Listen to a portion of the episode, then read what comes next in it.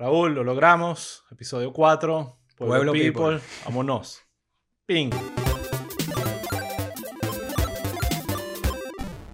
Raúl, bienvenido al, bienvenido al episodio 4 de Pueblo People. Aquí seguimos, chamo. Aquí seguimos hablando de política gringa y de estas hermosas elecciones que prometen ser súper normales, súper pacíficas y sin ningún tipo de acontecimiento. Ni siquiera sé por qué estamos haciendo este podcast.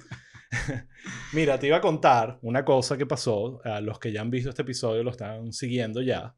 Eh, el episodio anterior hicimos este episodio trompista, el episodio pro Trump, que obviamente, por supuesto, me vieron a mí en forma de pretzel tratando de buscar Sí, argumentos. Con, tu camisa verde oliva. Exacto. este, Eh, Pero sí, sí. Yo tengo que este, decir que salí mamadísimo ese episodio, chamo. sí, no es fácil. Este, no es fácil eh, tomar esa postura eh, de, bueno, eh, de defender a Trump así, porque sí, pues.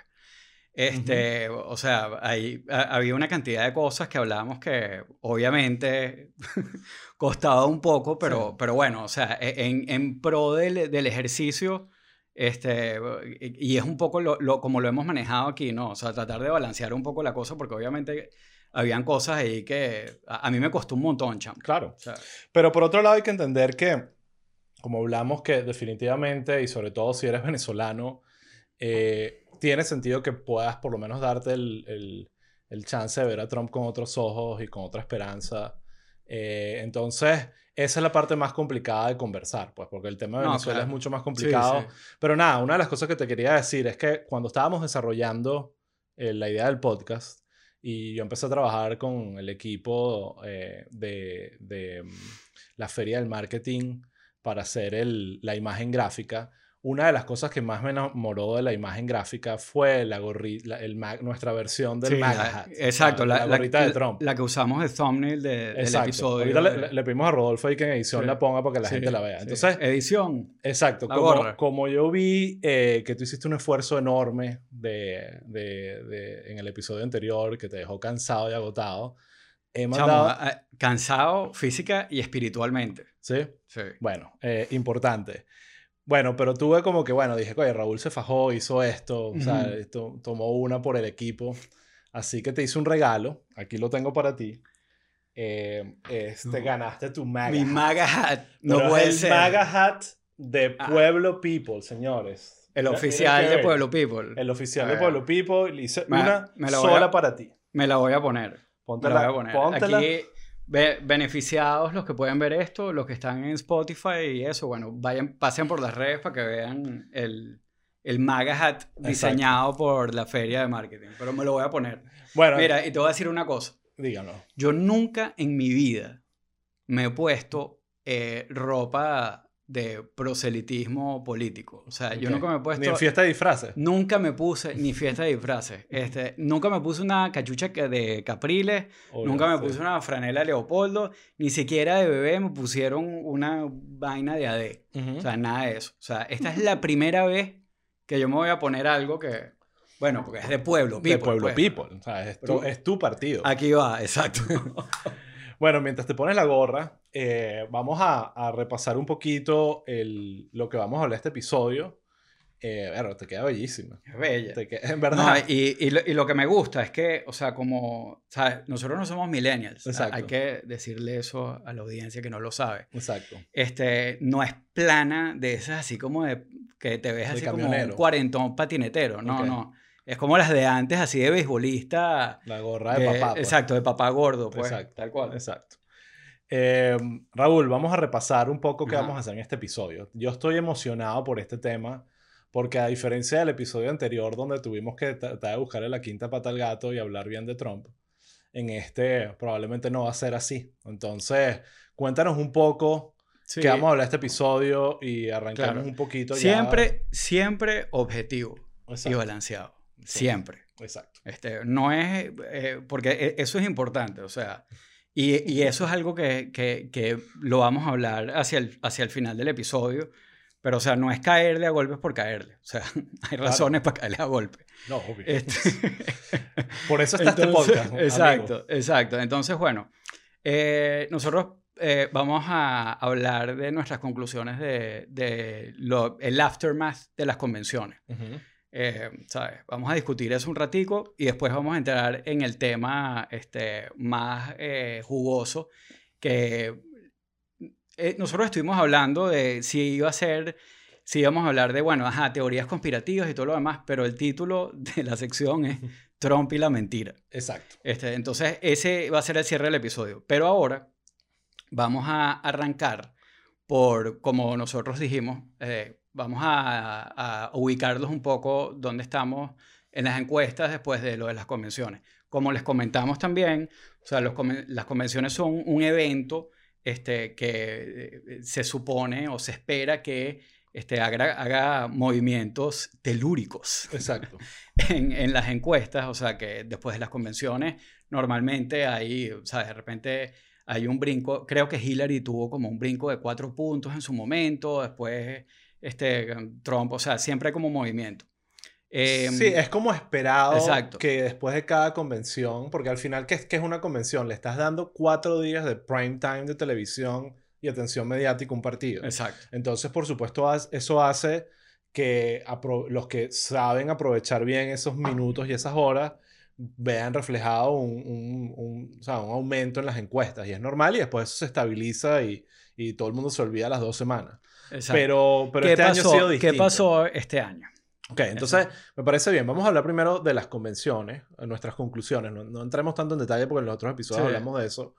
Y después entrar un poquito en dónde está parado, dónde quedó parado después el tema de las encuestas y cómo está cada uno, porque no fueron solo las convenciones. ¿eh? En estas últimas dos semanas ha pasado de todo en este país, como dale, siempre. perfecto. Entonces, nada, arranquemos tú, dame tu conclusión. Vamos a arrancar por las convenciones. Mira, este, nosotros en el último episodio hablamos un poquito de esto, eh, pero eh, como les comentamos, nada más teníamos un día, este, no había como, bueno, obviamente el plato fuerte de Trump, que fue el final.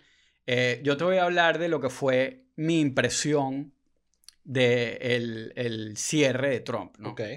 El cierre de Trump, eh, para quien no lo haya visto, eh, fue en la Casa Blanca. Okay. Compáralo con el de Biden. El de Biden fue, eh, o sea, en, en, un espacio... En un estudio. sí, prácticamente en un estudio. Él dio un discurso bien y cuando terminó el discurso, eh, tenían por detrás un poco de pantallas con... Lo hablamos. Con, exacto, con gente y tal. Que estaba por Zoom, era todo bastante... Ahí estaba Biden con su esposa eh, saludándolas a las pantallas y bueno, era un poquito raro.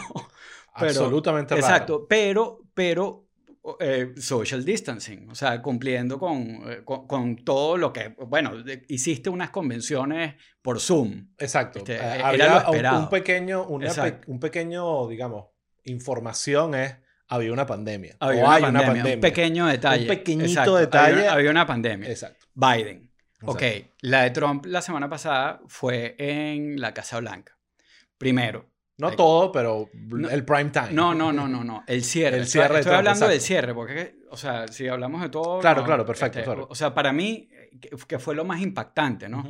El cierre, el hecho que fuera en la Casa Blanca, y de usar la Casa Blanca como un prop de campaña política, eh, primero es algo que a mí me generó un poco de, de, entera. Sí. Porque, o sea, siempre las convenciones son muy balanceadas. Eh, y, y, tú haces lo que puedes hacer dentro de tu espacio de la convención. Pero Trump usó la Casa Blanca, chamo. Exacto. Y, este volvemos, las convenciones son, digamos, fiestas organizadas por los partidos para presentar a su candidato. Eso en el caso de Trump no existió. O sea, ahí el Partido Republicano representó nada. Fue el trumpismo claro, Claro, entonces imagínate la Casa Blanca forrada además de banderas de los Estados Unidos. Primero abre Ivanka, eh, súper eh, bien. Ese discurso me generó demasiado. De verdad, Ivanka es un personaje eh, eh, muy oscuro. Es oscuro, pero es, es excelente para esto. Bueno, hablamos, esto lo podemos tocar después, pero yo vi eso y dije. Esta es la candidata que está preparando Trump dentro de cuatro años. Uno veía a Ivanka y uno dice, we're fucked. Exacto. O sea, básicamente es eso. Y después, nada, bueno, terminó Ivanka. o sea, lo de Ivanka fue la presentando a su papá. Entra Trump con Melania bajan por las escaleras, o sea, es una entrada, chamo, o sea, eh, eh, eh, así es que haces un entrance. El culto a la personalidad. Tal cual, este, con la Casa Blanca por detrás, o sea, el tipo dio el discurso con la Casa Blanca por detrás, en verdad, o sea, hay que, hay que, piénsalo, o sea, y véanlo, o sea, el que no lo ha visto, que, que, vea el video, era impresionante. Entonces, o sea, era como una imagen de una película. O sea, de una película. Este, depende, depende de qué lado estás. ¿De terror o de.? No, no, yo creo que, o sea, objetivamente de terror, chamo. O sea, que es lo que, lo que yo te estaba diciendo antes. O sea, el final con toda la familia Trump era como casi una, sí, una dinastía. Y, y, volvemos, el contraste. después del discurso, eh, Biden saludando las, las pantallitas y después aquí estaba la familia Trump y fuegos artificiales dibujando Trump en el cielo y veías el obelisco y Washington y, y, y miles de personas, o sea, gente del partido, este, eh, todos como si fuera tal cual un discurso, una convención, codo con codo. O sea, cero social distancing. No había nadie con máscara. a mí no me importa que a esa gente se les pegue el coronavirus, pero ¿qué mensaje estás mandando? O sea, eh, y e, eso es una parte fundamental de esto. Este, el discurso de Trump, por supuesto, fue este, voy a tratar de hacer esto rápido para, para que tú brinques. Pero no, se puede extender esto. Pero el, el, discurso de Trump fue eh, más de lo mismo que habíamos visto de eh, infundir miedo, de, bueno, hablar de sus logros. Lo primero de lo que habló, que mucha gente se burló cuando, en nuestro episodio, fue del Space Force. este, habló de sus logros y tal, y no sé qué broma. Este, y, mm, pero era mucho eso de eh, el miedo, el, lo que viene, el socialismo y tal y todo esto. Em, y ahí yo creo que es importante y sobre todo, o sea, aquí hay un tema que nos pasa un poco a los venezolanos por no como que entender las dinámicas de Estados Unidos y no estar tan informados. Que lo que tú decías al principio. Y de estar viendo todo desde el, desde, el ángulo, desde, el ángulo del prisma venezolano. O sea, tú estás en Venezuela, mm. eh, la semana pasada hablamos de las sanciones, eh, vimos que eso no es tan blanco y negro, que hay grises. Entonces, o sea, es difícil y, tú quieres que, que, Trump sea bueno, ¿no? este, entonces, la gente lo ve como, bueno, este es el que nos está salvando del comunismo. Es el que nos está salvando de la revolución. Porque Trump y el Partido Republicano te están diciendo que la revolución viene por ti, que los demócratas son la revolución, o sea, la revolución bolivariana y la bolivariana, porque Exacto. hablan de Venezuela, exacto. Este, pero, sí, pero el que está en, Estados Unidos eh, se da cuenta que eso no es así, porque, y eso lo dijimos en otros episodios, Biden es el establishment, es eh, moderado, es un tipo que está hacia el centro, es más de lo mismo. Más de lo mismo.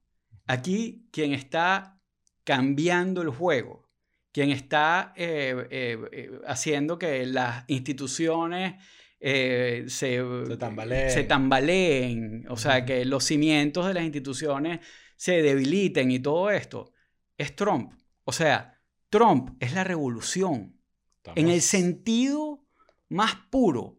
Trump es, es, una revolución, pana. Es así, es así. Este, y um, esta semana eh, salió un, un videito del Daily Show que obviamente está súper bias porque el Daily Show y todos estos programas son, o sea, como si les pagaran. O sea, obviamente hacen propaganda muy buena, pero bueno, es medio propaganda al fin. Pero ellos hicieron un corto de cinco minutos documental, eh, mockumentary, eh, narrado por Steve Buscemi, eh, donde, vamos a poner el link. Sí, vamos a poner el link. Eh, lo vamos a poner en 5.8. Lo pondremos aquí. No, aquí no, porque no le pueden. No, en 5.8. Lo vamos a poner en 5.8 para que le den.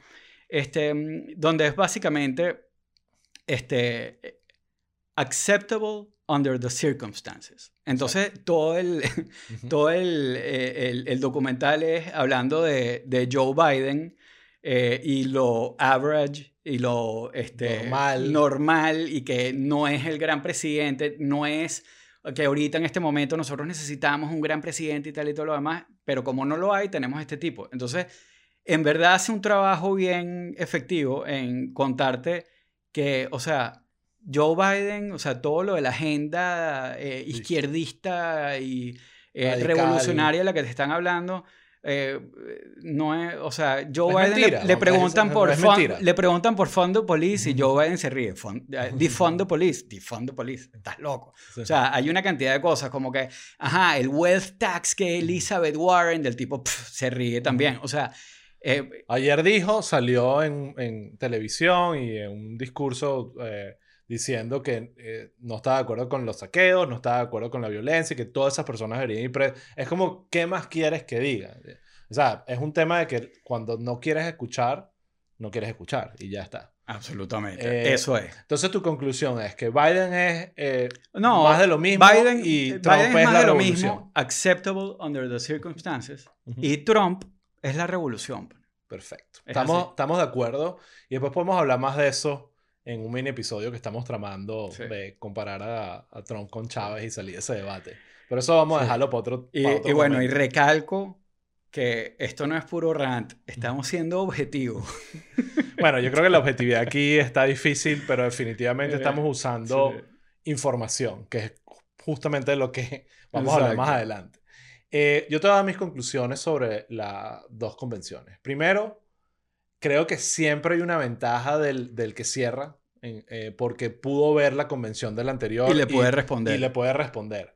Y en ese sentido creo que eh, Trump, porque creo que como dije ya, el Partido Republicano es simplemente un espejismo que, que él controla, eh, hizo un excelente trabajo en responder y a pesar de que no estoy de acuerdo y estaba lleno de mentiras, después entraré en ese tema, quedé con una sensación de, wow, aquí está el populismo funcionando. Y eso me genera a mí más pánico aún. O sea, tú dices lo de la Casa Blanca, obviamente eso es absurdo. Creo que lo ayudó el contexto del COVID. Nunca hubiese podido hacer eso si no hubiese existido la excusa del COVID. Pero igual aprovechó, que eso es lo que hacen los, los autoritarios, es aprovechar circunstancias para hacer más lo que quieren.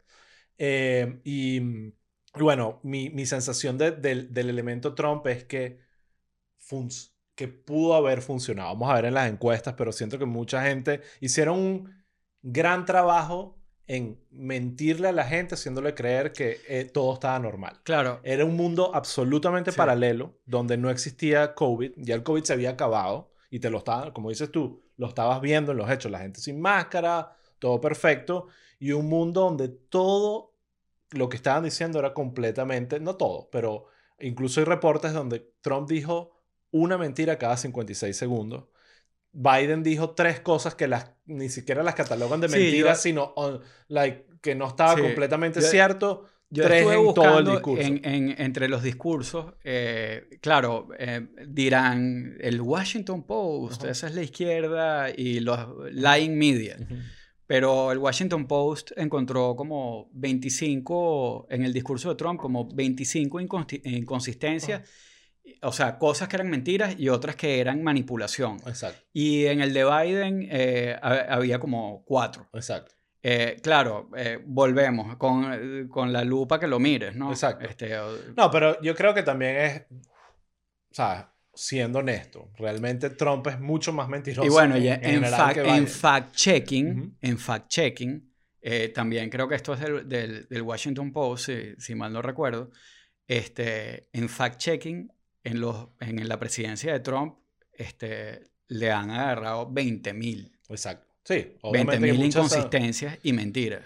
Entonces, ahí va uno de los temas. El otro tema que me dejó, eh, que es como que, wow, esto está pasando, que es lo que tú dices, Trump es la revolución, es lo frontal que ahora se está convirtiendo el culto de la personalidad y los elementos claros de propaganda que estamos empezando a ver que nunca habíamos visto antes. Yo entiendo que cada partido manipula y genera sus propias verdades, pero ya el estar entregando eh, eh, eh, papeles, green cards o, ni siquiera ciudadanía ah, a gente, incluso hay un reporte que salió después que esa gente no sabía que iba a salir en la convención. Sí, literalmente lo, rapidito. lo metieron por ahí, ¿no? Sí, sí, sí. O sea, este, en el, el primero o el segundo día de la convención, Trump se trajo a cuatro inmigrantes que les iban a dar el... Era, el, era la nacionalidad, ya les tocaba. Exacto. Este, y, y lo hizo en, en cámara.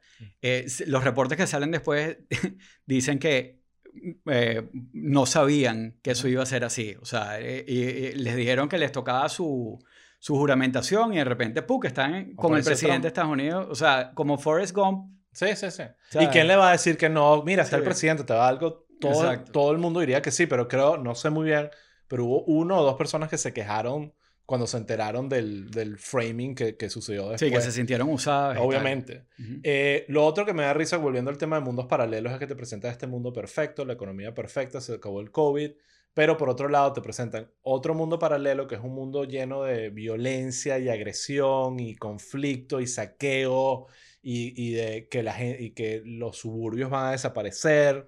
Eh, y le echan la culpa de todo eso a Biden, quien no es el presidente todavía y Trump ya tiene tres años de presidente. De verdad me impresionó la capacidad que tiene, que eso es algo también muy de autoritario, de crear el problema y después presentarte como la solución. Eso es un clásico, lo hemos visto. Es más, me acuerdo un post del Chihuire hace años que hicimos que era Maduro genera un incendio y lo apaga él mismo. Pero es que el argumento es que eh, eh, Biden tiene más de 40 años en el gobierno. Exacto, pero eh, ¿Qué ha hecho Biden, Osvaldo? Tiene más de 40 años en el gobierno. ¿Qué ha hecho? Usó el discurso de Trump en la primera convención. Él dice que no hay un discurso donde básicamente dice que el, presidente es el único responsable en que él, haya, eh, obviamente en ese momento estaba atacando a Obama, de que el crimen baje y todas esas cosas. Ahorita él es el presidente y le está echando la culpa al futuro presidente. Entonces, en fin, por último, para cerrar este tema. Al futuro presidente. Eh, bueno, al posible futuro presidente. Yo, bueno, te soy sincero, después de la convención republicana, dije, Trump está, ¿sabes? Cerca. Pues, o sea, el, verlo, el ver que las encuestas están apretándose, me hace pensar, mira, esto va, o sea, estoy sintiendo que está pasando lo mismo que vivimos hace cuatro años. Sí, exacto. Y de ninguna manera estoy convencido, ni feliz, ni tranquilo que Biden va a ganar, ¿sabes? Es como que creo que que más bien eh, se va a convertir en un referéndum de si Trump gana o pierde. Lo de Biden va a ser un poco irrelevante. Pero bueno, ya para cerrar el otro, un tema más interesante, que es entre las cosas que Trump se está posicionando, y para cerrar un poquito lo de las convenciones, tú te das cuenta que Biden se está presentando como soy el normal, el digno, el, el, el, el acceptable, under the circumstances. yo no represento un extremo, yo soy el que está tratando de, de ir hacia el medio por más de que traten de pintar otra cosa. y Trump está viendo que obviamente con todo el tema del COVID y todas estas locuras y lo de la economía tambaleándose por el COVID, le está funcionando muy bien la movida del law and order, de ser el presidente de la ley, de la autoridad, de la policía, ¿no? Eh, pero me parece irónico y creo que aquí va a haber, hay varios análisis que están viendo ahorita si esa estrategia le va a funcionar a Trump, porque cualquiera que analice a Trump podría concluir rápidamente que Trump podría estar de último en la lista de presidentes más eh, legales, digamos, en el sentido o que cumplen más con la ley. Yo aquí solo noté una lista de toda la gente de su gobierno, gabinete, campaña que ya está o presa o, o convicted o en una, en, en una situación legal. Tienes a Paul Manafort, que fue su jefe de campaña, preso. Tienes a George Papadopoulos, que era asesor de estratégico de política exterior, qué sé yo, también preso y hablando y soltando toda la información. Steve Bannon también. Steve Bannon, eh, que fue el, el, creador. El creador. El Luis Miquelena de, Exacto. De, Trump, pero duró menos. Roger Stone, el asesor, preso que lo, lo, incluso lo liberó Trump. Le, le, ¿Cómo es que se dice eso? Commuted his sentence. No sé si lo Sí, le dio un indulto, y, lo, soltó. Eh, Michael Flynn, Rick Gates, que era el otro de la campaña con Manafort. O sea, Trump está rodeado de criminales. Y no lo estoy diciendo de una forma despectiva, lo estoy diciendo de una forma jurídica, básicamente. Sí, y, que conste que, o sea, no es que, o sea, que hay investigaciones y todo lo demás. No, hay gente que ha pasado por el sistema de justicia americano. Bueno, y para cerrar, Michael Cohen, que era su abogado, era el abogado, el, el, el, que hacía el trabajo sucio de Trump. Se, se le volteó, ahorita va a sacar un libro diciendo todas las barbaridades que hizo Trump antes de ser presidente y por supuesto Trump está haciendo todo lo posible para evitar que ese libro salga, pero obviamente en un país como este no es tan fácil lograrlo. Entonces, definitivamente creo que, que está por verse si Trump logra convencer a la gente que realmente es un presidente de ley y orden o si realmente la gente va a decir y que, pero ¿qué estás diciendo si tú eres un loco? Sí, yo honestamente, o sea, creo que el efecto de eso, o sea, de aquí a las elecciones no se va a demostrar nada. Este, Y si se demuestra, seguro le da la vuelta. Y si el tipo gana, o sea, arrastra esto y después gana Ivanka y después seguimos. Exacto, o que, sea, que esa es la otra, que si Trump vuelve a ganar, las posibilidades de que el trumpismo se quede por varios años, y no necesariamente que eso es lo que, no, que de un golpe y entonces se quede en el poder él, como Chávez hizo. No, esto va a ser probablemente más como el modelo Argentina de ahora que ahora va mi esposa, ahora va mi hija, ahora va el otro hijo y ahora va... Y así de repente nos damos cuenta que estamos en una dinastía. Em, ok, vamos a cambiar el, el, tema. Nos quedan como 10 minuticos de... No, hay que, hay que cortar aquí y seguimos con, con otro tema rapidito. Ok, perfecto. Raúl, em, vamos a hacer un... Antes de saltar al tema principal eh, un poquito de análisis de cómo está, digamos, el camino electoral al 3 de noviembre, que son las elecciones. Hoy estamos grabando un martes, eh, primero de septiembre. Básicamente eso quiere decir que estamos a nueve semanas de las elecciones, a 60 días aproximadamente, depende de cuándo lo veas, eh, y, y, a dos meses, sea, depende de cómo lo quieras ver. Estamos 60 días de las elecciones. Entonces, yo creo que vale la pena, obviamente, repasar un poquito qué va a pasar, porque septiembre, para empezar por ahí, es un mes donde no hay ningún evento en particular como una convención. Hay un debate al final del mes, pero el resto es simplemente los candidatos en campaña. Sí, viajes. Ya Trump arrancó. Eh, Biden dijo que arranca la semana que viene, aunque creo que incluso va a arrancar esta semana. Y va a ser interesante cómo manejan las dos campañas, el tema de COVID, y el público y por supuesto, claro, tienes a un lado, que es el lado de Trump, apostando al riesgo, que voy a juntar a este gentío, espero que no pase nada, pero bueno, eh, puede explotar. Sí, exacto. Me, interesa, me, interesan más las imágenes del momento y, y, demostrar que hay eso que a Trump le... show the crowds. Exacto. Y eso. Entonces, eso por un lado. Después están los debates. Eh, que como sabemos va a haber por ahora, y eso es impredecible con Trump de presidente, pero lo que está acordado son tres debates presidenciales, que son creo que en septiembre, el, finales 29 de septiembre, algo así el primero, y después durante octubre los demás. Y va a haber un debate presidencial entre Kamala, vicepresidencial. y, vicepresidencial en, con, y, Mike Pence. Entonces eso también va a estar interesante por las personalidades. Y, y va a haber debate porque por ahí estuvo toda una cuestión de que Nancy Pelosi había dicho que, que o sea, que no valía la pena debatir con Trump. Exacto. Ella está en modo es presidente ilegítimo. Sí, sí, sí. O sea, este, cacerola y tal. Exacto. Este, pero Biden dijo muy claramente que, que, se olvidara, que claro que van a haber debates y que, y que es lo y creo que, que, que, es lo más inteligente de hacer, sobre todo porque vas a, pones a Trump en, en, en la posición de, de responder a eso y reaccionar a eso en vez de tú ser el que salió del debate. Em, y bueno, lo otro que viene después en octubre es los clásicos de October Surprises, que, que, lo llaman las sorpresas de octubre, que siempre los partidos se guardan algún escándalo. Y ahí históricamente le pueden buscar October Surprises y van a verlos todos. El año pasado, las elecciones, pasadas fue una locura. Fue lo del tape de Biden, de, perdón, de, Trump. Eh, el de I grab her by the pussy. Grab them by the pussy. Y que ahí mismo como respuesta, eso ha sido parte de un, todo un tema legal, Wikileaks votó esta, eh, los, los, emails de Podesta, creo, de, uno, oh, no me acuerdo, pero uno, todo el dump de emails que hicieron que, que, generó toda esta locura que hizo que Trump se... Y, y, esta locura de la que vamos a hablar en la próxima sección también. Pues. Exactamente.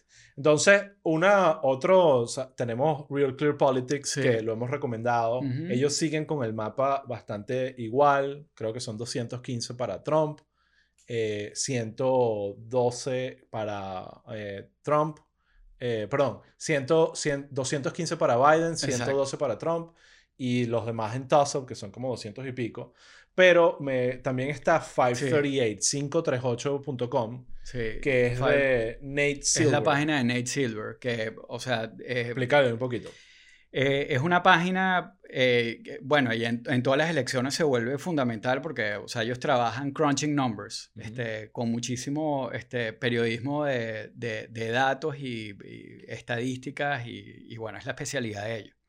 de hecho, bueno, en las últimas encuestas, en, en las últimas elecciones, como la mayoría de la gente se echaron su buen pelón, este, Nate Silver escribió este, explicando qué había pasado y tú sabes, disculpándose, pero regardless, eh, es, un, es una página eh, bastante sólida eh, y nada más, o sea, les vamos a poner el link en, en 58 también para que entren y vean lo que ellos tienen en lo que es como que su, su análisis de las elecciones, que es una página espectacular, pues, donde ellos tienen los distintos escenarios, este, y hacen este, un, un, análisis que van actualizando. El análisis al día de hoy básicamente dice que, mm, que, que, lo, que, la, el que las convenciones hasta ahora no podemos saber si tuvieron o no efectos, pero pareciera que no tuvieron mayor mayor efecto sobre, sobre lo que cada quien este, Sí, yo, yo lo que leí fue, no necesariamente de Nate Silver, fue que mm, eh, las convenciones, sobre todo en la de Trump, había causado un efecto positivo en Trump, pero que la situación del shooting en Kenosha y, y todo esta, esto hizo que como que se pasmara y se complicara. Exacto. Igual los efectos de el discurso de Trump sobre, sobre el, el tiroteo en Kenosha eh, todavía no se sabe si ha sido positivo o negativo, porque obviamente que es una cosa horrible. Es como si llegaran este, los círculos bolivarianos, Exacto. este, los colectivos, eh, a dispararle a una gente que está protestando. Eh, pero ellos le han dado la vuelta y Trump está últimamente muy enfocado hablándole a su base. Eh, y su base es básicamente como que, no, mira, este era un tipo armado defendiendo lo que... un tipo armado, no, un niño de 17 exacto, un niño de 17 años con, una AR-15. AR-15, exacto. Este, que es como la AK-47 eh, gringa. Exacto, una metralleta. exacto. Es unos videos realmente insólitos. Exacto, sobre todo ver cómo la policía ni le para. Es como que realmente era... Claro.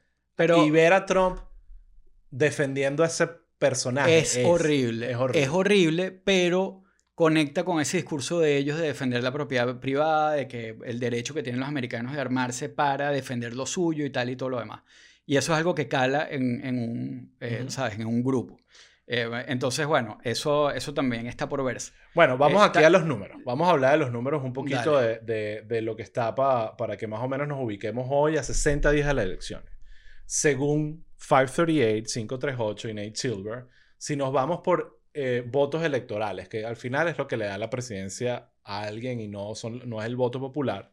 Estamos hablando de que si las elecciones fuesen hoy por estas encuestas, y como dices tú, no es una encuesta, es un montón de data que ellos están crunching y mezclando para tratar de tener esta eh, proyección de la realidad, es que Biden ganaría con 315 y Trump tendría 223, que pareciera ser una, una brecha grande, pero realmente no. O sea, con, que, con que voltees uno o dos estados ya ganó el otro. Sí, sí. Entonces realmente está apretado. Sí. Eh, después ellos tienen un número que es el chance of winning, la, literalmente la, la, porcentaje de chance de ganar.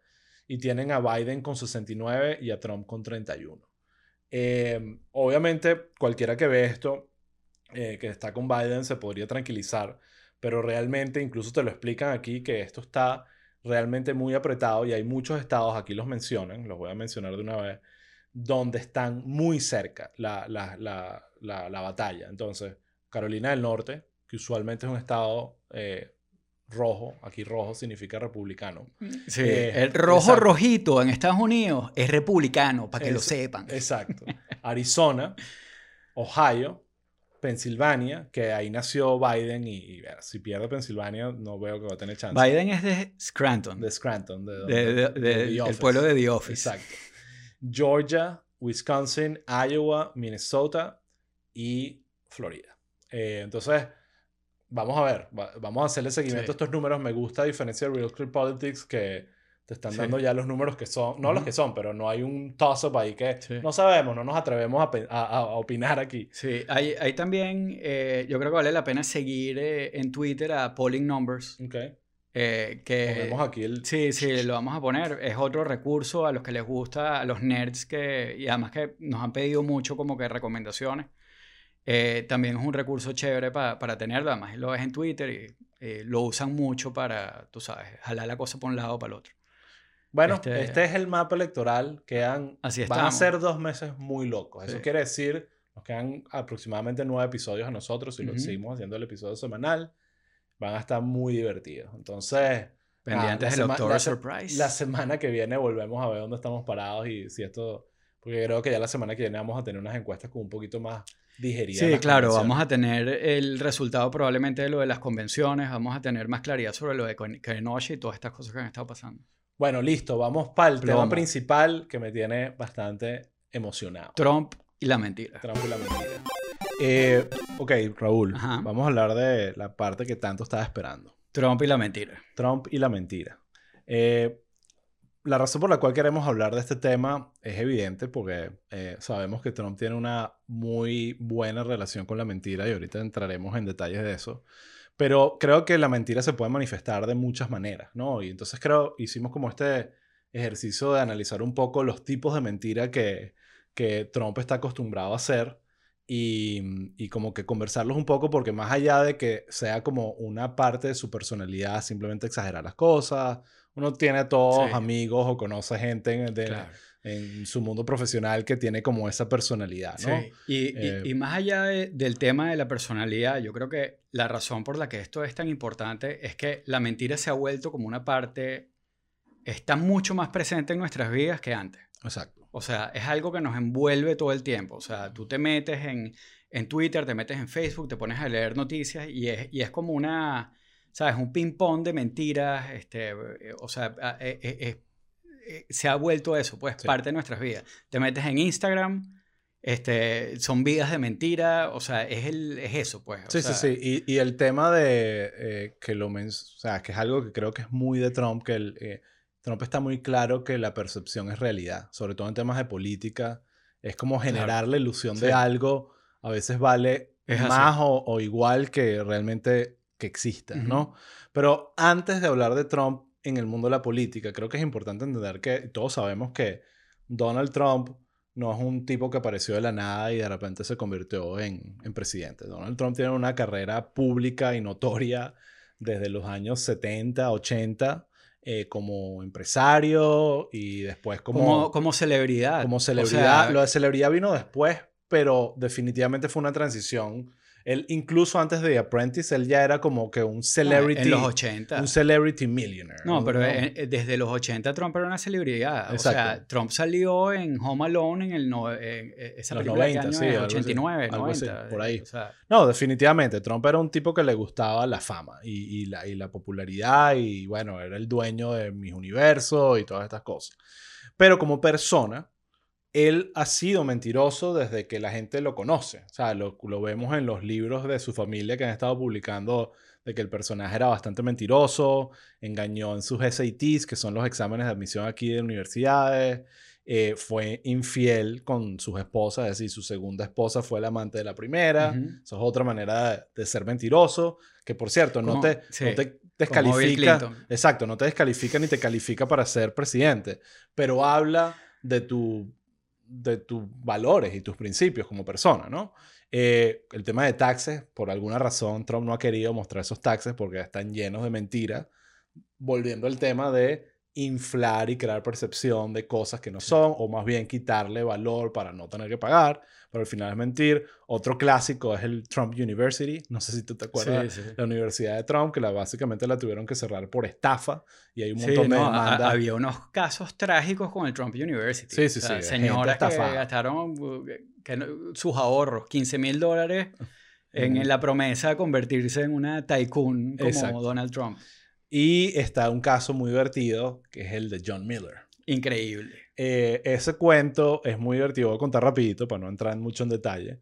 Eh, en los 80, cuando Trump estaba en su locura, estaba en pleno divorcio, eh, estaba teniendo rollos con la prensa y, y tenía una agencia de PR, y entonces él se, se hacía pasar por este personaje llamado John Miller y llamaba a medios de comunicación y llamaba a distintas... Daba entrevistas. Eh, daba- exacto. Acuérdense que en esa época no es que podía escribir un blog post, no, Sí. o sea, ese tipo de cosas era un medio, eh, publicaba algo y era porque hablaba con la persona. Y para explicar, John Miller era Trump haciéndose pasar por este personaje ficticio para hablar bien de Trump. Y que lo increíble es que la voz de Trump es sí. demasiado particular y hay grabaciones. Vamos a poner los links porque hay grabaciones Sí, de Trump grabaciones. llamando. Y es para, eh, en verdad, eh, eh, hay una parte medio genial. Debo admitir como comediante o, per- o persona que trabajó en la comedia ve esto y, y lo ve con cierta admiración. Claro. Pero obviamente entendiendo que el personaje ahorita es... como comedia gonzo. ¿no? Exacto, el personaje ahorita es presidente del país más importante Claro. del mundo, me genera pánico. Y una acotación a lo de, a lo de John Miller. eh, no era el único nombre que él usaba. Sí, eh, está John Barron. John Barron. Exacto. John, el segundo nombre de Trump, que es Donald John Trump. Y Barron, como se llama el hijo con Melania. Exactamente, imagínate tú. en fin, sabemos que no es un personaje Sí. de confiar, vamos a estar claros. Y yo creo que una de las cosas que vimos muchísimo en la convención republicana, que me da risa porque tú ves que ellos mismos lo saben y están buscando el framing, es- tú- lo dijo Melania, lo dijo Ivanka, lo dijo toda la gente que está alrededor de él y que Trump es muy honesto, él dice lo que piensa. Eh, es como que tratando de conectar ser honesto y decir la verdad con decir lo que estás pensando. Y es bueno, si lo que estás pensando es verdad, tienes razón, pero si lo que estás pensando es un disparate, que digas lo que piensas realmente es hasta problemático, que es justamente lo que pasa con Trump. Entonces, esa asociación de que ser sincero y decir lo que, lo que te salga eh, es asociado a ser honesto, es mentira. Porque Trump es, definitivamente es una persona totalmente que dice lo que piensa y lo que le sale por ahí lo dice sin ningún tipo de reparo, pero eso no está, no está asociado a ser sincero, a decir la verdad. ¿Me Tú, explico? sa- tú sabes que yo creo que es importante que, que vale la pena meter en esta, en esta idea, porque obviamente sí, Trump dice un poco de cosas que, que ni las piensa y las dice, Ujú. Eh, pero ahí hay como un poquito como un muscle memory, Ujú. así como es como un reflejo. Un talento, yo creo, Eh, incluso. Sí, pero después, después de que tú lo haces por mucho tiempo, una, este, o sea, después de que tú haces eh, un talento muchas veces se cultiva. Sí. Que después de que Claro. pasas mucho tiempo haciendo algo, claro, eh, te vuelves talentoso en eso. Exacto. Porque te sale sin, sin o sea, automáticamente. Entonces, eh, yo creo que es importante que, y que tiene que ver con su pasado. O sea, John, eh, eh, John, John, John Miller. John Miller era un vendedor, chamo. Sí. Entonces, y, y- y como los vendedores de carros usados. O sea, o alguien que te está metiendo en un negocio, un inmueble, el mejor negocio que vas a hacer en tu vida. Mete plata acá, la Claro. plata la ponemos, la sacamos acá, no vas a dinero. Exacto. Eh, y eso pues, seguramente le ha sido efectivo en su vida. Pero, Pero, es que ahí vamos, la- las mentiras funcionan. ahora. Las mentiras funcionan y eso es algo que tenemos que estar claro. Claro. Desde que tú le dices a tu hijo que, o a tu hija que San Nicolás existe para que sea feliz, hasta eso, que engañas a la gente con un- una inversión que después no...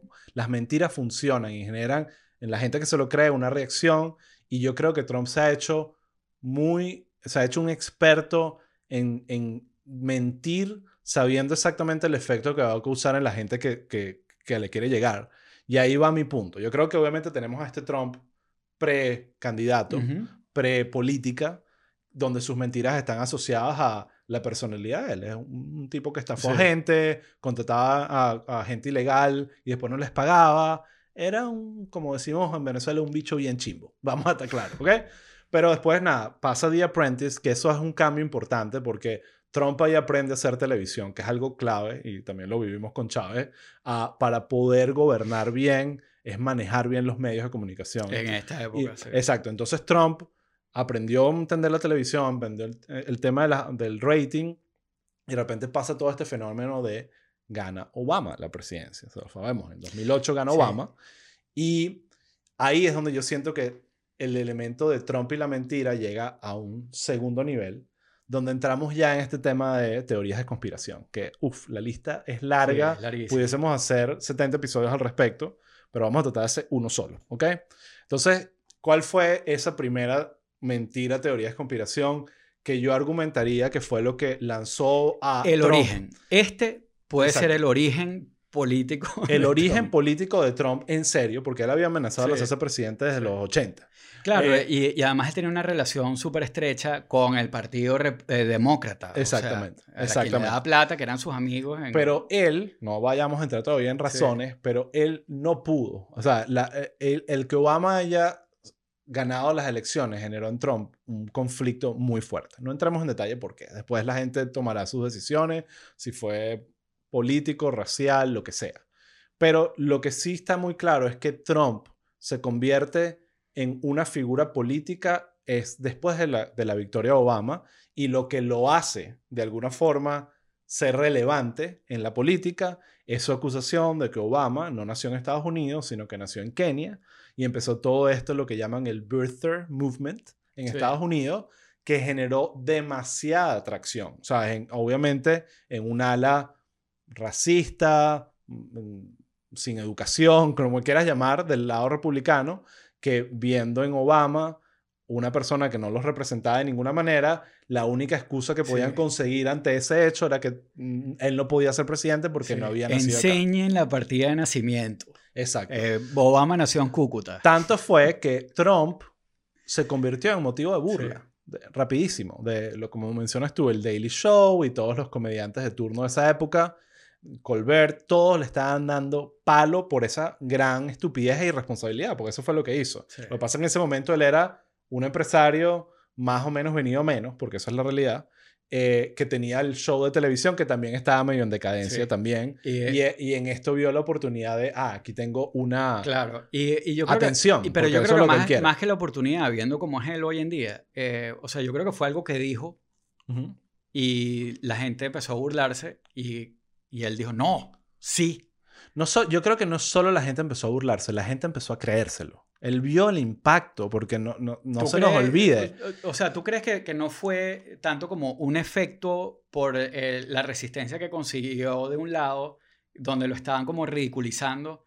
O sea, porque en, en, el momento sí fue como bien ridículo. No, no, es que sigue siendo ridículo y hubo esas dos cosas. Un lado que lo ridiculizó y dijo todas las cosas que, que se merecía y no por haber dicho algo como eso. Pero también había todo este movimiento, recordemos, 2008, 2009, 2010, el Tea Party Movement, toda esta gente que estaba en pánico y odio absoluto al gobierno de Obama, sin razón y sin excusa. El tema racial definitivamente era uno que, que estaba predominando y Trump sintió eso, porque Trump es alguien muy talentoso, es como cualquiera que tiene una cuenta de Twitter y pone un tweet y tú ves las reacciones de la gente, uno entiende el impacto de lo que es un tweet viral y como te comenta la gente, y eso te alimenta y te llena, de, quieres hacer adrenalina. Te llena de adrenalina y yo creo que Trump vivió eso. Y después sucedió un evento en particular que fue el Correspondent Dinner, eh, no me acuerdo específicamente de qué, de qué, año, esto es un evento que hacen, que por cierto Trump decidió no, no participar y fue el primero que rompió ese protocolo, pero básicamente son los periodistas invitando al presidente a una cena de gala entonces, básicamente la, la, dinámica es los medios de comunicación, que no son los mejores amigos de Trump, obviamente, eh, invitando al presidente a una cena y traen a un comediante a hacer un roast de todo el mundo. Y también traen a, en, este, en ese caso era Obama, que además Obama, para que sepan, le escribían esos chistes los mejores comediantes de los late night shows de esa época y de esta época también. Claro, porque todos aliados. Exacto. Y, y además Obama tiene buen delivery también y lo roastió. Hay imágenes que ustedes pueden ver, vamos ese video también, donde ves a Obama dándole con el tobo a Trump y Trump con una arrechera en el medio de una mesa ahí. Todos, todos dicen que ahí fue que nació su deseo de ser que, presidente. Es que vale la pena, hay que buscar el, link para ponerlo, porque vale la pena verle a, Trump la cara ahí y tú ves cómo se va fraguando, cómo, cómo se va formando la determinación. Exacto. Y por supuesto después remata Seth Meyers, que también que es un excelente comediante, lo destruye también. Eh, no, no hay evidencia de eso, pero mucha gente dice que ese fue el momento que Trump dijo, me voy a lanzar presidente y joder a todo el mundo. Recordémonos, en esa época, o sea, Trump era como el, era como el hazme reír de los millonarios. Era así, era un millonario con un reality show. Acuérdense lo que son los reality shows, no son realidad. Exacto. Este, y, y es televisión sumamente barata. Percepción es realidad, volvemos a lo mismo. Y, Trump era fanático de, de, la lucha libre. Todas estas cosas que tienen que mucho que ver era el, el millonario, Trump era el millonario Nietzsche. Exacto. Exactamente, la poseta de oro. Exacto. Hay mucha gente que ve a Trump como ese gran empresario. Sí, un empresario. Trump, Trump es, aquí en los Estados Unidos, eh, no lo ven como un aspiracional eh, todo el mundo. Lo aspiracional un lado que es como que la, base que vota por él, pero no es ese clásico, como dices tú, es el, la, versión más niche del, de, lo que es ser millonario acá. Pero bueno, vamos a seguir hablando de Trump y la mentira, Pasa lo de Obama y lo de Kenia, agarra mucho vuelo, tanto que Obama tuvo que hacer algo al respecto y fue un tema, o sea, por mucho tiempo, pero eso siguió evolucionando. Trump gana las elecciones a punta de mentiras y locuras y todas estas cosas, pero lo de las teorías de conspiración siguió siendo parte del tema, incluso durante antes de las elecciones, él dijo que el papá de Ted Cruz había estado en la, eh, conspirando en el asesinato de Kennedy. Por cierto, ahorita Ted Cruz es que sí, el perrito faldero de, eh, de Trump y se le olvidó completamente esa acusación. Eh, también Trump dijo que el 11 de septiembre él vio con sus propios ojos como gente en no sé dónde, en Nueva York, estaba celebrando en las calles. Eso nunca pasó. Eso nunca pasó. en las mismas, esto es absurdo. Trump gana las elecciones del 2016 y a los dos días salió cantando fraude. Esto se nos olvida. Pero él después de haber ganado... recuerden que Hillary ganó el voto popular. Exacto. O sea, hay una diferencia como de 3 millones de votos. Trump no aceptó que el voto popular se lo llevó Hillary, a pesar de que ya todo el mundo estaba claro que él era el presidente. Inventó que en California habían mentido. Nunca hubo evidencia. Eso fue totalmente mentira. Sí. básicamente, la mentira que metió sobre eso es que habían, habían votado los inmigrantes ilegales. Exacto. Este, además que, bueno, o sea, eso es imposible aquí. O sea, esas cosas no pasan en Estados Unidos. Eh, bueno, no han pasado en Estados Unidos. Y lo otro es que también hay, hay este, datos muy divertidos que dicen que la mayoría de los inmigrantes ilegales eh, son eh, este, tienen cierta afinidad por Trump y en esas elecciones, si eso hubiera ocurrido, probablemente hubieran votado por Trump.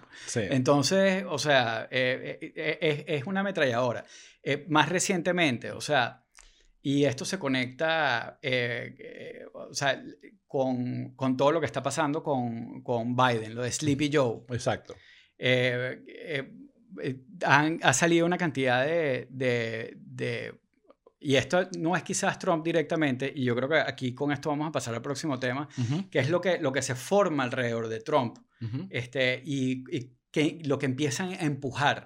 Por ejemplo, yo no sé si tuviste que salió en estos días un video donde a Biden le estaban haciendo una entrevista y el tipo estaba dormido.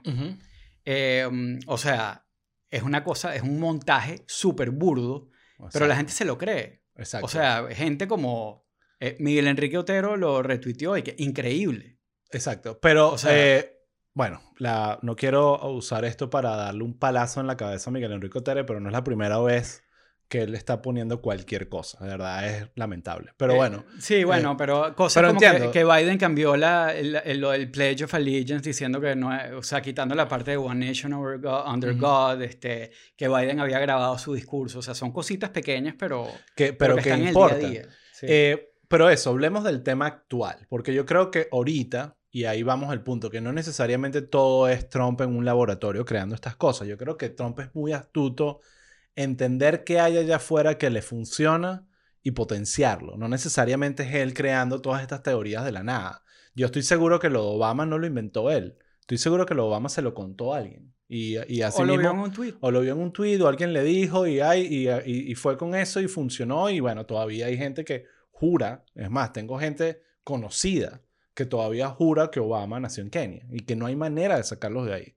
Pero vamos ahorita a la teoría de conspiración del momento, eh, que se llama QAnon o QAnon, ¿ok? Eh, es una absoluta locura y creo que vale la pena que expliquemos porque eh, lo de QAnon va a de alguna forma influir en estas elecciones, de, ya lo está haciendo.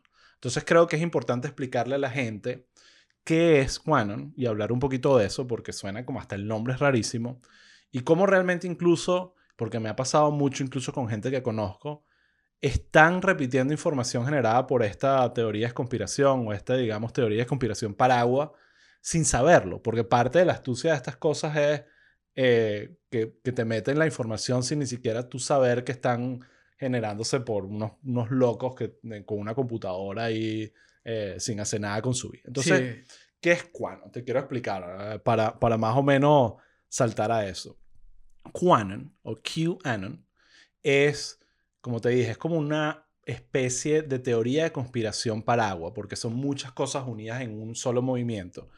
Eh, supuestamente... Pero tiene un origen. tiene un origen, eh, aquí lo tengo en todo, se creó en Fortune, que es esta cadena como un message board eh, para geeks de internet. Exacto, es como un raid, pero más... Más dark, donde llega a lo que llaman al dark web y todas estas cosas oscuras, donde suceden todas estas cosas como pedofilia y, y, trata de esclavos y droga, un montón de cosas oscuras de un mundo que no obviamente no tiene nada que ver específicamente con Trump, es este lugar llamado Fortune. Y existe este personaje, que incluso ya hay unas teorías, pero son teorías y por lo tanto no las quiero mencionar, de este personaje llamado Q o Q, que es como el, el, el mensajero que está dando un mensaje. ¿Cuál es el mensaje?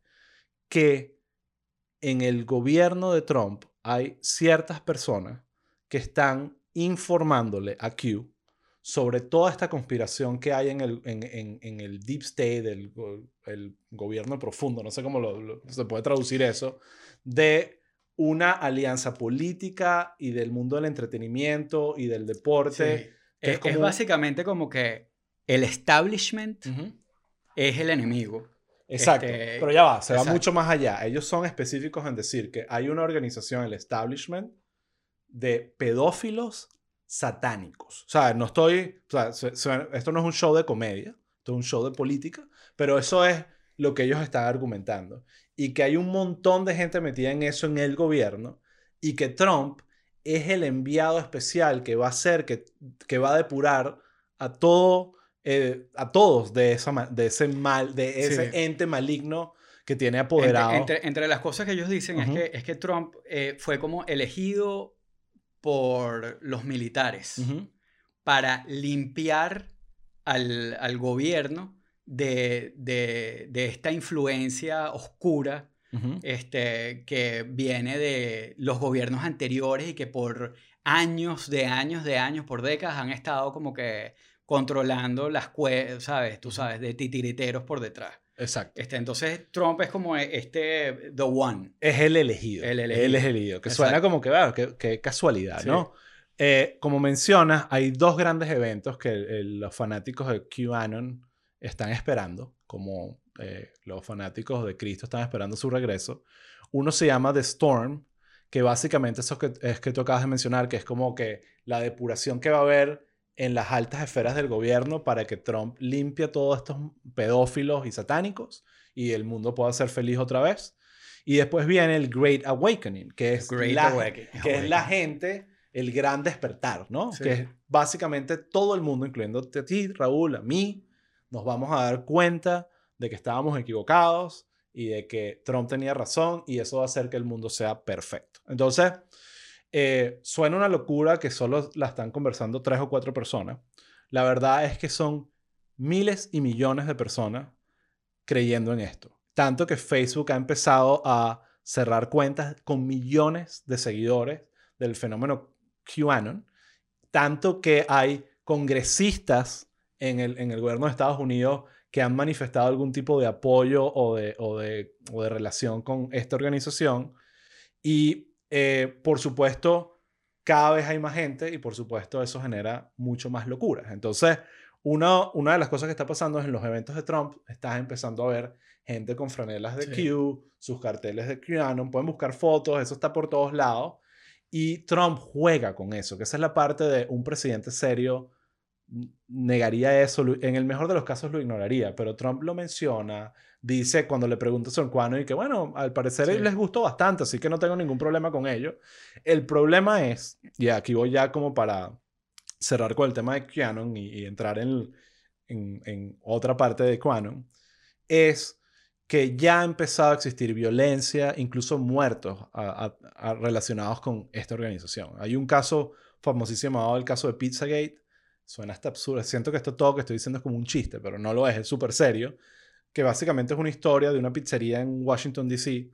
que el QAnon estaba asegurando, todo el mundo en esa red, en esa conversación, que era un ring de pedofilia secreto y que debajo de esa pizzería, si entraba, iba a haber básicamente un montón de niños y pedófilos y una locura, ¿no? Entonces, claro, la gente empezó a hablar de esto. La pizzería existe, en verdad. Y hay un documental que pueden ver, ahorita no me acuerdo el nombre, donde hablan del tema. Eh, y bueno, resulta que para hacer el cuento corto, uno de estos fanáticos de Quanon, Sí, dijo, ¿cómo, llegó cómo y- van a ver niños? Esto alguien lo tiene que parar, agarró su arma, llegó a la pizzería mientras todo el mundo estaba comiendo tranquilo, menos mal no mató a nadie, pero entró, obviamente la gente entró en pánico y el tipo entró buscando dónde estaban los niños, por supuesto no consiguió ningún niño, llegó la policía, el pobre idiota está preso ahorita, obviamente, y, y, y, pero eso hizo que el FBI dijera que potencialmente lo están considerando como un grupo terrorista doméstico. Claro. Entonces, es increíble como hay ya una relación directa entre Trump y un grupo, un Sí. potencial grupo terrorista doméstico y la gente esté como, bueno, ah, oh, sí, otros loquitos más. Y realmente esto está generando problemas mucho más graves. Sí. Entonces, aquí va el otro tema. Y entramos un poquito al tema otra vez volviendo la cuerda, jalándonos para Venezuela. Eh, yo, como ustedes saben, los que me siguen, yo he estado bastante activo con mi antitrumpismo en Twitter. Eh, y algo que me ha impresionado últimamente es ver la cantidad de personas, en el caso porque la mayoría de mi audiencia es venezolana, la cantidad de venezolanos diciéndome que Trump que Biden es pedófilo y que Biden es un pedófilo, ¿cómo vas a votar por un pedófilo? Entonces me mandan fotos y videos, eh, muchos de esos videos totalmente trucados y muchos de esos videos definitivamente una situación incómoda de un viejo besando a un niñito o a una niñita. Como cualquier niñito reaccionaría a cualquier viejo. Eh, no voy a defender a Biden porque no, no hay evidencias de ni uno ni Sí, lo creo que no. Eh, pero conforme a no, ah, sí, en algunos videos o en unas fotos parecía como un viejo creepy. Pero de ahí a saltar a decir es un pedófilo, olvidando, ignorando completamente el perfil de Trump con respecto Sí. a acusaciones sexuales y todo, me hizo generar dudas de, ya, ¿dónde está sacando la gente todo esto? Si tú indagas y empiezas a revisar, te estás dando cuenta que el fenómeno QAnon es un fenómeno viral que está llegando a, esta palabra no la he mencionado desde que empezó esto, pero lo voy a decir porque cabe, No, no. está llegando a Magazuela. Llegó a Magazuela Sí. y hay una conexión absoluta entre las teorías de Sí. Quanon y los argumentos que yo Ah. estoy recibiendo de, de- de mucha gente pro-Trump en Venezuela que están totalmente Sí. asociados. ¿Qué es lo que yo creo? Para terminar ya mi conclusión, le estoy dando más golpes a este micrófono que, que, que las protestas. Eh, mi, mi conclusión de esto es que hay mucha gente que no tiene los anticuerpos necesarios para detectar que le están cayendo mentiras en Internet. Y usualmente es generacional. Usualmente es generacional. Es como que uno tiene que explicar a su mamá, a su tía, mira, no, eso es mentira, no sé qué, esto, no te creas esto. Pero también Quanon ha, ha desarrollado como estrategias muy cínicas el tema de, hace poco hicieron una marcha llamada Save the Children. Eh, ¿Quién no va a estar eh, con el tema de Save the Children? Es como que Sí. todo el mundo va a estar a favor de eso. Pero de Claro, alguna eh. forma, la gente se conectó a eso sin saber que parte de la organización de esa marcha fue QAnon. Sí, y una cosa súper importante es que, o sea, toda la cuestión del Pizzagate agarra vuelo también con el dump de Wikileaks de los emails de Hillary. Sí. Este, donde empezaron a decir y que, mira, hay no sé cuántas mil menciones de pizza en los emails de Hillary y su staff. Este, y, y, y empezaron a decir que, que no, es que pizza es, este, o sea, cheese pizza significa niña menor de edad. Así como hot dog significa niño. Entonces, este, de ahí es que viene la cuestión de que hay una red de pedófilos en, en el Partido Demócrata y todo lo demás. Y es lo que, un poco como que lo que está en la base de estas teorías conspirativas y en la base de lo que es el Pizzagate, pues. Bueno, vamos a hablar ahorita de qué hacer al respecto. Porque yo creo que tenemos una responsabilidad de tratar Sí. de, de pelear contra esto. Aquí eh, vamos a hacer un corte Dale. Porque se nos acaba el tiempo de la cámara y seguimos. Conspiracy theories y la gente normal. Ok, exacto. Raúl, mira, em, estábamos hablando de QAnon y de su locura. Y yo creo que para concluir mi punto con eso es que volvemos al punto de siempre. Es, estas locuras siempre van a existir. Las teorías de conspiración no es nada nuevo. Lo que es nuevo es ver a un presidente de un país como Estados Unidos usando esto para su beneficio personal, político, sin importarle las consecuencias de lo que esto está generando en gente. Entonces, eh, uno de los temas que pasa, porque lo hemos vivido ambos, lo hemos conversado, es que vemos alrededor mucha gente que, epa, esta ya está usando argumentos de QAnon Sí. sin haberse dado cuenta y con las mejores intenciones, porque nadie te va a decir y que, bueno, yo soy pro pedofilia. Es como que todo el mundo está en, es como que nadie está en contra es, de eso. Es una cosa indiscutible. Es indiscutible. Y existen pedófilos en el mundo, muchísimo. Entonces, eh, y cualquiera que tiene hijos sabe, solo pensar en eso te puede generar la, la ira más grande. Entonces, eh, ser, creo que como presidente hay que ser más responsable en simplemente ignorar esto y no apoyarlo. Él, él lo sigue apoyando y créeme, no va a ser la última vez. Vamos a ver, ver a Trump diciendo algo con QAnon. Cuando van a los eventos, los dejan poner los carteles. ¿Entiendes? O sea, cualquier grupo del lado izquierdo que esté considerado potencialmente como un grupo terrorista. Imagínate ver a Antifa en, en, la, en, en, el tema, en un meeting de Biden con un cartel y Biden, epa, ¿sabes? Sería sería una razón suficiente para mí quitarle todo mi apoyo, ¿entiendes? Es como que... Eh, eh, y no me lo imagino pasando, ¿entiendes? Entonces, ¿qué hacer, Raúl? ¿Qué, ¿Qué, se puede hacer con la gente que te llega con esto? O que te... por supuesto... Mira, sí, yo creo que aquí esto es bien importante porque además es algo que en el feedback que hemos recibido, nos, ha, nos ha escrito mucha gente como que recomiéndame un artículo para dar argumentos de tal cosa. O sea, eh, nos han llegado por Instagram, por Twitter, me han escrito amigos, eh, eh, sobre todo este, muchos chamos, ¿no? este, necesito argumentos para mi familia. Este, necesito convencer a mi tía de que lo que me está diciendo, de que, de que la comunidad LGTBI quiere incluir a los pedófilos en el grupo y protegerlos, es mentira. O sea, hay, hay, cosas que son absurdas, que uno las va diciendo y suenan más absurdas todavía, pero hay gente que las cree y ya, pues. Que, George Soros está este, manipulando todo desde atrás y, el Pizzagate y toda esta cuestión. Entonces, o sea, em, obviamente esto es algo que se ha estudiado muchísimo. Eh, yo personalmente, mi approach siempre fue un poco de, este, hay que ignorarlos porque son unos loquitos. Eh, hoy en día ese approach tiene mucho sentido porque eh, tú sabes que, eh, y tú, yo, yo, lo veo, tú te pones a pelear con gente en Twitter, Osvaldo, y, o, o, de repente alguien, un loco con tres seguidores pone un mensaje absurdo, te pones a pelear con él y, ok, le cae un gentío encima, pero los otros 15 locos que piensan como él dicen, ah, y lo reconocen. Sí, sí, claro. Eso le, eso le va aumentando.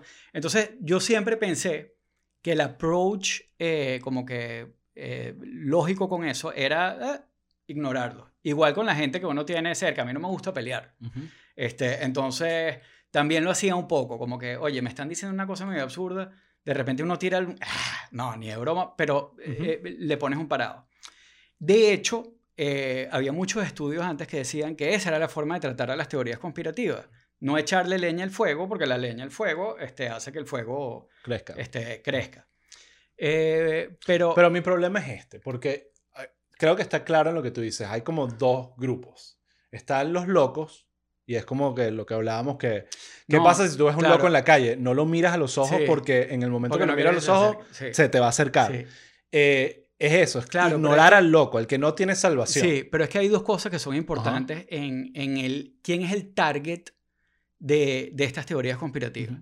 Son los locos, y los locos no solo son target, sino la, la, gente que hace las teorías conspirativas depende de ellos para alimentarla. Es la gente que está en Fortune, que se lo cree y sigue escribiendo y se va metiendo por él. Claro, pero es que ese es el problema, Raúl. Ya no son solo ellos. Claro, ya es claro, mi pero tía, estoy diciendo que mi son sobrino, pero es que o sea, te, no sé. te, estoy diciendo que son dos grupos. Ese es el primero.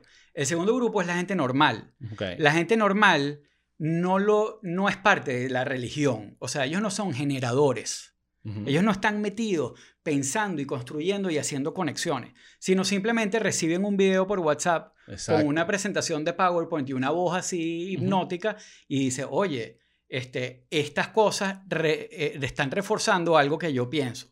Que pienso porque me conviene, como que Trump es bueno, porque está ayudando a Venezuela, o porque tengo ciertos prejuicios que estas bromas me están reforzando. Exacto. Y, y, y, así es la gente. O sea, no hay, yo no juzgo. Sí, si yo, tengo una, no si yo tengo una opinión y esta este mensaje o esta noticia, aunque sea falsa, me lo refuerza, yo voy a hacer mucho menos esfuerzo Exacto. en verificar si esa noticia es verdad. Y yo creo que iba al punto. Sí. Yo creo que eh, lo hablábamos un poquito. Yo, cuando Internet llega al mundo, más o menos, por, o sea, a las casas de las Cuando personas. Internet llega al mundo. Exacto, cuando, cuando llegó a las casas de las personas, yo tendría como, no sé, 13 años, 14 años, igual, más o menos igual que tú. Entonces, yo soy de esa generación donde creció con Internet un poco nuestras vidas, eh, pero no somos de las que nacimos con Internet. Claro. Pero después hay estas No generaciones, los boomers, Sí, sí. que Internet llegó a sus vidas muy tarde, o, o- o cuando tenían 40, o 50, o 60. Y pasa que lo que leen en Internet lo Exacto. toman como cierto. no tienen los anticuerpos, por bu- no tener otra mejor palabra para describirlo, para entender la cantidad de mentiras que hay en Internet. Y bueno, esta, es Pero- clásico el chiste de sí. la tía enviándote el niñito de África que necesita yo. Eh, Eso ha evolucionado a estas cosas, a la política, a un montón de información falsa y de repente mitad de Venezuela cree que Joe Biden es pedófilo. Entonces, eh, eso es... El problema es, yo- los locos, obviamente, y me pasa, Claro. tengo una persona que, que es seguidor del podcast, me envió un video de una tipa, ni me acuerdo el nombre, eh, como que por favor dime qué le puedo argumentar a esta señora, Sí. que porque verdad Claro. es horrible lo que está diciendo. Veo el video, veo las locuras que está diciendo, veo el nivel de racismo contra Obama y yo digo, no pierdas tu tiempo. O sea, es como que esta, esto, se esta persona se acabó. Sí. O sea, esta persona no va a cambiar. Enfócale tu tiempo a ese que tú sabes que tiene criterio, Claro. que piensa las cosas y que de repente se confundió con una noticia que, que- le llegó. Es que la verdad es que al loquito no lo vas a ver. Exacto. Entonces, o sea, no te, no te quedes pegado. Ahora, este, vuelvo, eh, recapitulo. Eh, no pelear la cuestión hoy en día este, no se recomienda. Porque se ha demostra- han demostrado estudios este, que si tú rebates eh, las conspiracy theories con argumentos lógicos, este, sí se debilitan y que la gente sí le queda algo. Nadie, nadie quiere ser, nadie quiere que todo el O mundo sea, piense que es un La clave, la ¿no? clave es buscar como que inconsistencias lógicas. Y tratar Pero- de no politizar. A mí me pasó, no voy Sí. a dar nombres, pero con este tema de la marcha que sucedió de Save the Kids, que uno que está informado sabía, ya había muchas noticias de que Quanon, como empezaron a banear la palabra en Facebook, y es difícil conseguirlos o casi imposible ahorita, porque son considerados casi terroristas, empezaron a buscar otras formas. Ok, vamos a hacer Save the Kids. Hicieron esta marcha, que ojo, no lo organizaron solo ellos, pero como un parásito se montaron sobre esa marcha y me llegó un montón de gente que, mira, esta marcha en Miami para los niños y la pedofilia. Y yo dije, páralo ahí. No, pero ¿cómo va a ser? Agarré par de links y esa es parte del problema. Depende a esta persona con, con lo que sucedió. Le mandé los links, ah, gracias por informarme y cambió su opinión Sí. completamente, Claro. no de Quanon, sobre desinformación en Sí. Eh, Pero, pero mucha gente, tú le das, mira, aquí está el artículo del Miami Herald o del Washington Post, pero es que si ese es el Washington Claro. Post, que es pura mentira. Entonces, ese- es que eso es una clave de lo que... Aquí tengo unas recomendaciones. Ujú. Vaya, para los suelta. chamos, para que tomen nota. Este, una cosa que es súper importante es cuando vayas a, a- a contrarrestar el conspiracy the- theory, este, no hagas escru- o sea, escrutinio de la identidad de la persona con la que tú estás hablando. O sea.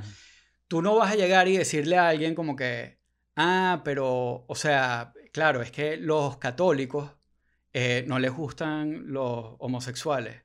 Entonces, como no les gustan los homosexuales, o sea, eh, eh, tienen un bias y tal. No.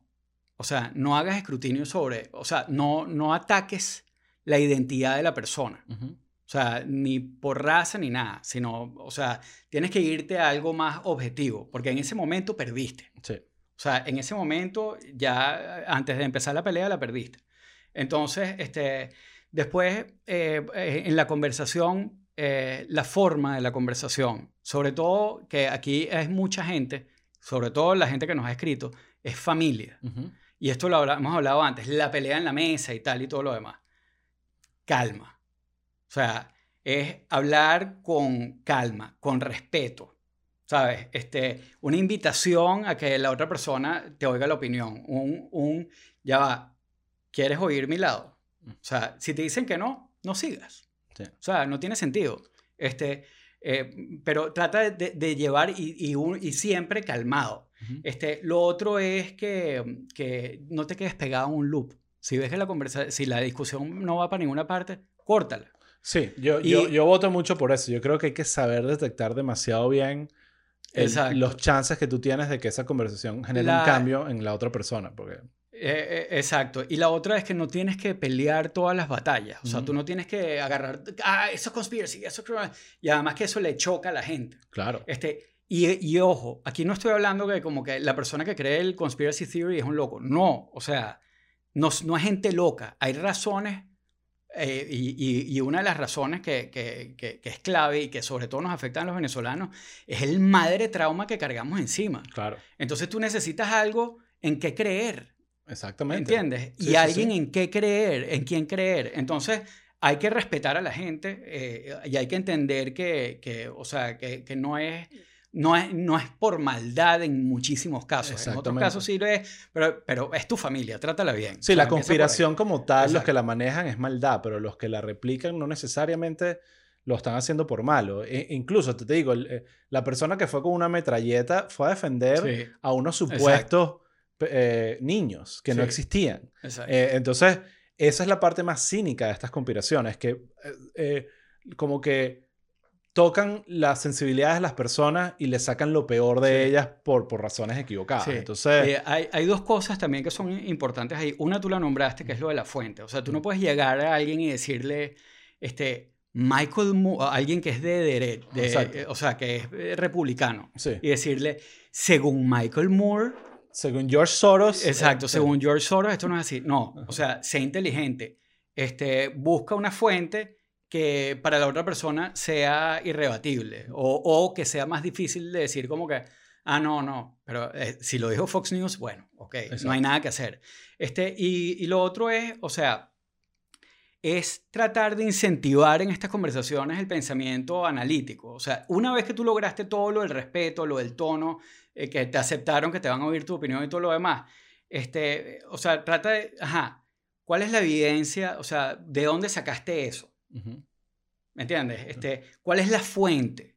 Este, ¿Cuál es el razonamiento que, que- que conecta la evidencia con lo que estás diciendo? O sea, ¿de dónde viene todo esto? O sea, eh, eh, es- tú tienes que preparar la cama para después desmontar la cuestión con razonamiento analítico que, y le puedes tirar la pelota. O sea, Sí. desmontamelo tú, de dónde lo sacaste, tal y todo lo demás. Este, o sea, no les estamos dando como que, mira, aquí, de aquí puedes sacar estos argumentos, este, pero, pero ahí sí hay una estructura que pueden Sí. utilizar para eso. Mi último argumento, que igual tampoco eh, es necesariamente funciona en todos los casos, eh, o argumento o recomendación más bien, es que la gente tiene que pensar muy bien en, en las cosas que pone en Internet, porque tu empleador, la gente que te contrata, tu trabajo, o sea, todas esas cosas importan. Y yo veo a esa gente que de repente tienen ese timeline lleno de locuras, de Sí. locuras absurdas, y no se dan cuenta de que eso en sí los está alienando del mundo, o sea, y de otras cosas que no necesariamente son solo la política. Pero bueno, ya para cerrar el episodio, Sí. ya se nos acabó el tiempo. hay una cosa que yo quiero agregar que es una recomendación. Ah, ok. Bueno, ya de cierre de episodio. Ok, Eh, todo este tema de teorías conspirativas hoy en día están muy eh, metidas con Internet. Ujú, Este, Claro. Y eh, sobre todo, y el que quiera entender un poquito más el rollo de QAnon y todo eso, está el podcast del New York Times, eh, Rabbit Hole. es New York Times, eso es también parte Sí, del pero problema. bueno, Raúl, ok, Raúl. ok. No, no, pero está, Sí, echando- progre. Es progre, sí. No, totalmente. Sí. Rabbit Hole tiene uno o dos episodios sobre Quanon que son espectaculares y te cuenta la historia completa de todo y, y los efectos que está causando. Pero para ya este temita de volver a Trump y la mentira, como para cerrar la cuestión. Yo creo que es evidente que Trump es mitómano y que ha usado la mentira no es nada nuevo, es algo que ha estado asociado a su carrera desde mucho antes de ser político. Eh, y creo que se manifiesta de muchas formas. La mentira tradicional, que es infidelidad, exagerar encuestas, mentir. O sea, la mentira normal, clásica, que uno le pueda casi que asociar a cualquier otro político. Después está este nivel conspirativo, que, por supuesto es bastante preocupante por todas las consecuencias que genera y de alguna forma cómo corrompe a, la sociedad. Pues es algo totalmente eh, como que inmoral de alguna manera. Eh, y después está este tema de la propaganda, que es otra manera para mí de mentir, que es usar mentiras para perpetuarte en el poder y que ya empezamos a ver manifestaciones de eso en la convención y estoy seguro que seguiremos viendo durante los próximos meses un, un, un nivel de propaganda, eh, sobre todo del lado de, de, la campaña de Trump, que nunca hemos visto. Que obviamente todas esas cosas están asociadas a mentir o exagerar o poner, eh, crear una realidad o el, el, el, tema de que la percepción es realidad Sí. y Trump tiene eso clarísimo. No, y, y, y en muchos casos a Trump le basta con, este, con sembrar la duda. Exacto. Como Sí. en el caso del que, el que hablamos de, de, de Kamala, que si eh, no podía lanzarse porque los papás eran, eran Sí. inmigrantes. Y Trump lo único que dijo como, fue como que, bueno, era un abogado muy reconocido el que lo dijo, él debe saber. Exacto. Y los demócratas, pero ya está sembrando la duda. Ya está agarrado y los demócratas, Este- sí, un desastre también. Eh, bueno, ya, se acabó el, no el tiempo, Sí. pero las ganas de seguir haciendo este episodio, está larguísimo. No, yo sí, las ganas las tengo. Esto pudiéramos hablar como tres horas de esta broma y se nos Entonces- quedaron una cantidad de cosas por fuera. Vamos a, a, a dar nuestras redes sociales eh, y, y Sí. nada, y, y asomar un poquito de qué va a ser el mini episodio también, el, el mini episodio Sí. extra también. Así que bueno, lánzate ahí las redes. Sí, eh, las redes son Instagram, es arroba pueblo people, pegado normal. Eh, Twitter es arroba pueblo underscore people, o sea, arroba pueblo piso people. Y bueno, este, ah, bueno, en, pasen por 58, ahí nosotros vamos a, a- eh, en este episodio además recomendamos y hablamos una cantidad de cosas. Mucha gente nos dice que por favor Sí, pongan los links, Los todas links, las cosas que los están links diciendo están en quiero ver. 58, este, lo- eh, pasen por la página y lo van a ver ahí. Este, y bueno, el mini episodio.